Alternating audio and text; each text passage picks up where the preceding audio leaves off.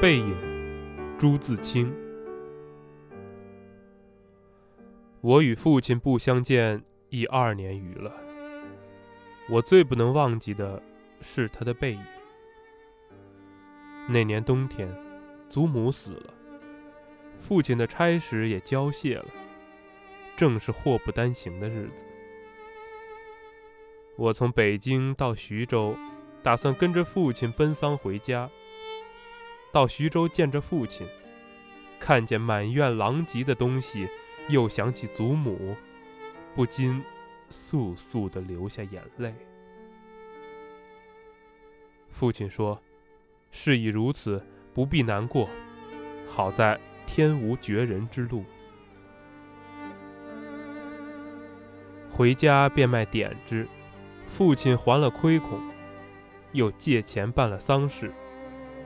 这些日子，家中光景很是惨淡，一半为了丧事，一半为了父亲赋闲。丧事完毕，父亲要到南京谋事，我也要回北京念书，我们便同行。到南京时，有朋友约去游逛，勾留了一日。第二日上午便需渡江到浦口。下午上车北去。父亲因为事忙，本已说定不送我，叫旅馆里一个熟识的茶房陪我同去。他再三嘱咐茶房，甚是仔细，但他终于不放心，怕茶房不妥帖，颇踌躇了一会儿。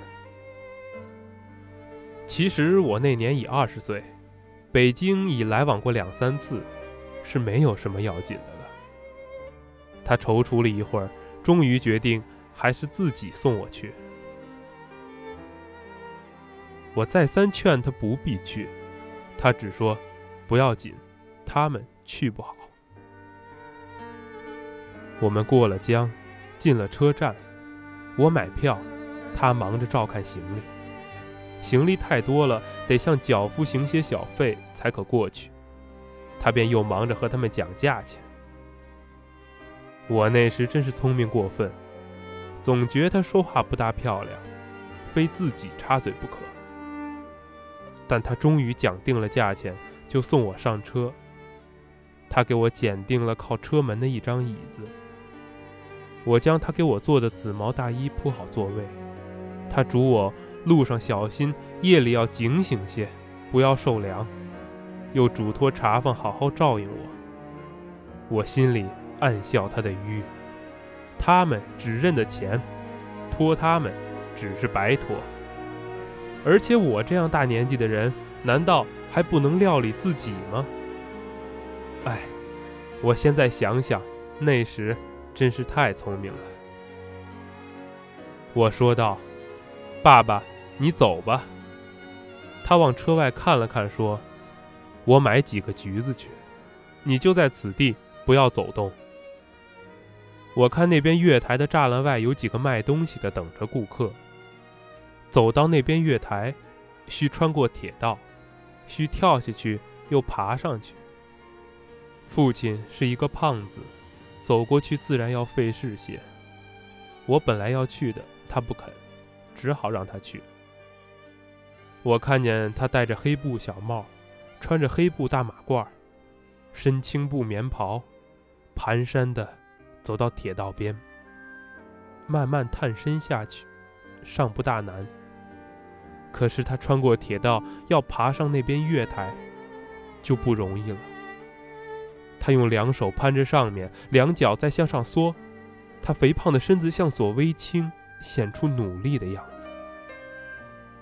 这时，我看见他的背影，我的泪很快的流下来了。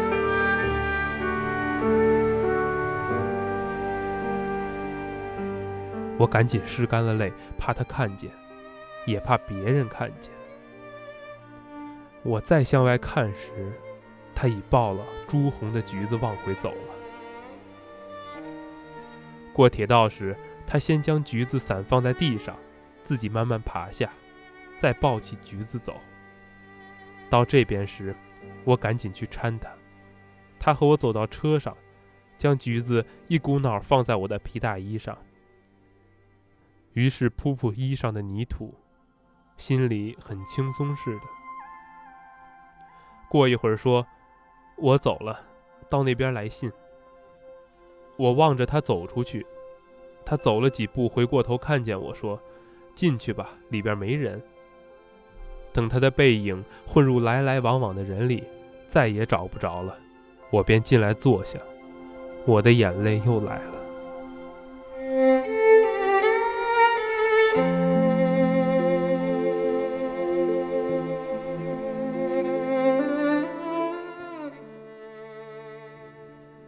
近几年来，父亲和我都是东奔西走，家里的光景是一日不如一日。他少年出外谋生，独立支持，做了许多大事。哪知老境却如此颓唐。他触目伤怀，自然情不能自已；情郁于中，自然要发之于外。家庭琐屑便往往触他之怒。他待我渐渐不同往日，但最近两年不见，他终于忘却我的不好，只是惦记着我，惦记着我的儿子。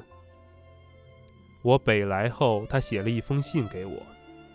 信中说道：“我身体平安，唯膀子疼痛厉害，举箸提笔诸多不便，大约大去之期不远矣。”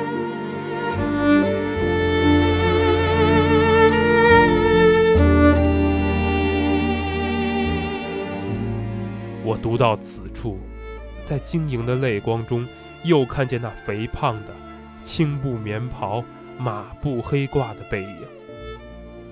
唉，我不知何时再能与他相见。